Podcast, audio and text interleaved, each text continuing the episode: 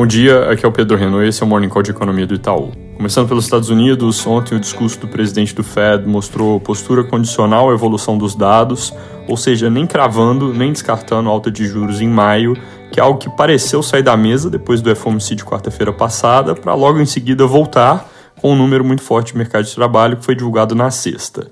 O Powell disse também que se os dados seguirem fortes, pode ser o caso de terem que fazer mais, apesar de, fora isso, ter mantido o tom mais brando da semana passada.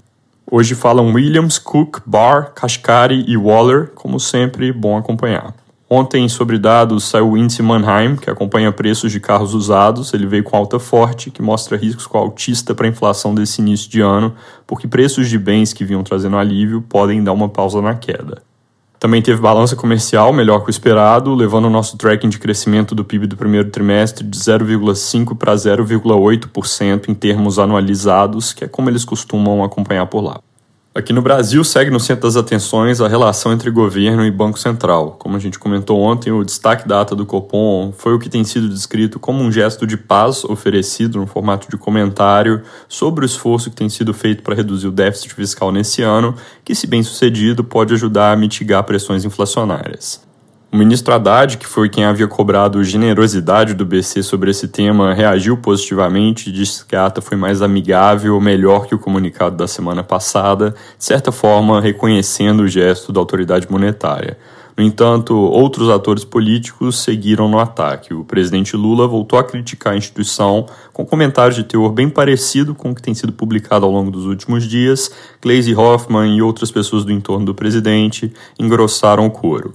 Seguindo uma narrativa que a presidente do PT já tinha usado, o deputado Guilherme Boulos disse que o Roberto Campos Neto é um infiltrado no governo que trabalha contra o crescimento econômico. Logo, dá para dizer, sem sombra de dúvida, que o clima continua tenso, e aqui vale o comentário já batido de que a melhor coisa para crescimento econômico sustentável é ter inflação sustentavelmente controlada, com contas do governo equilibradas que permitam também juros sustentavelmente baixos. Só abaixar juros sem cuidar do resto não resolve esse equilíbrio. Indo um passo além das críticas diretas, ontem começaram a surgir notícias de que membros da Câmara e do Senado pretendem chamar o presidente do BC ao Congresso para prestar esclarecimentos. Também apareceu uma notícia sobre possível destituição do presidente, com base na justificativa de que o Banco Central não entregou a meta de inflação por dois anos seguidos.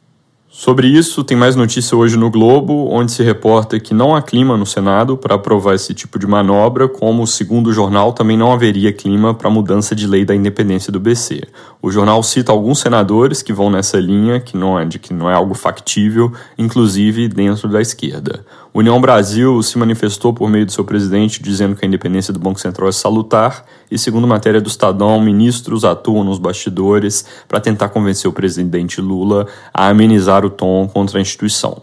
Até aqui, esse episódio tem tido efeito contrário ao almejado, no sentido de que, por causa das pioras das expectativas de inflação e do prêmio de risco, as taxas de juros de mercado subiram bastante, mesmo sem mudança de Selic.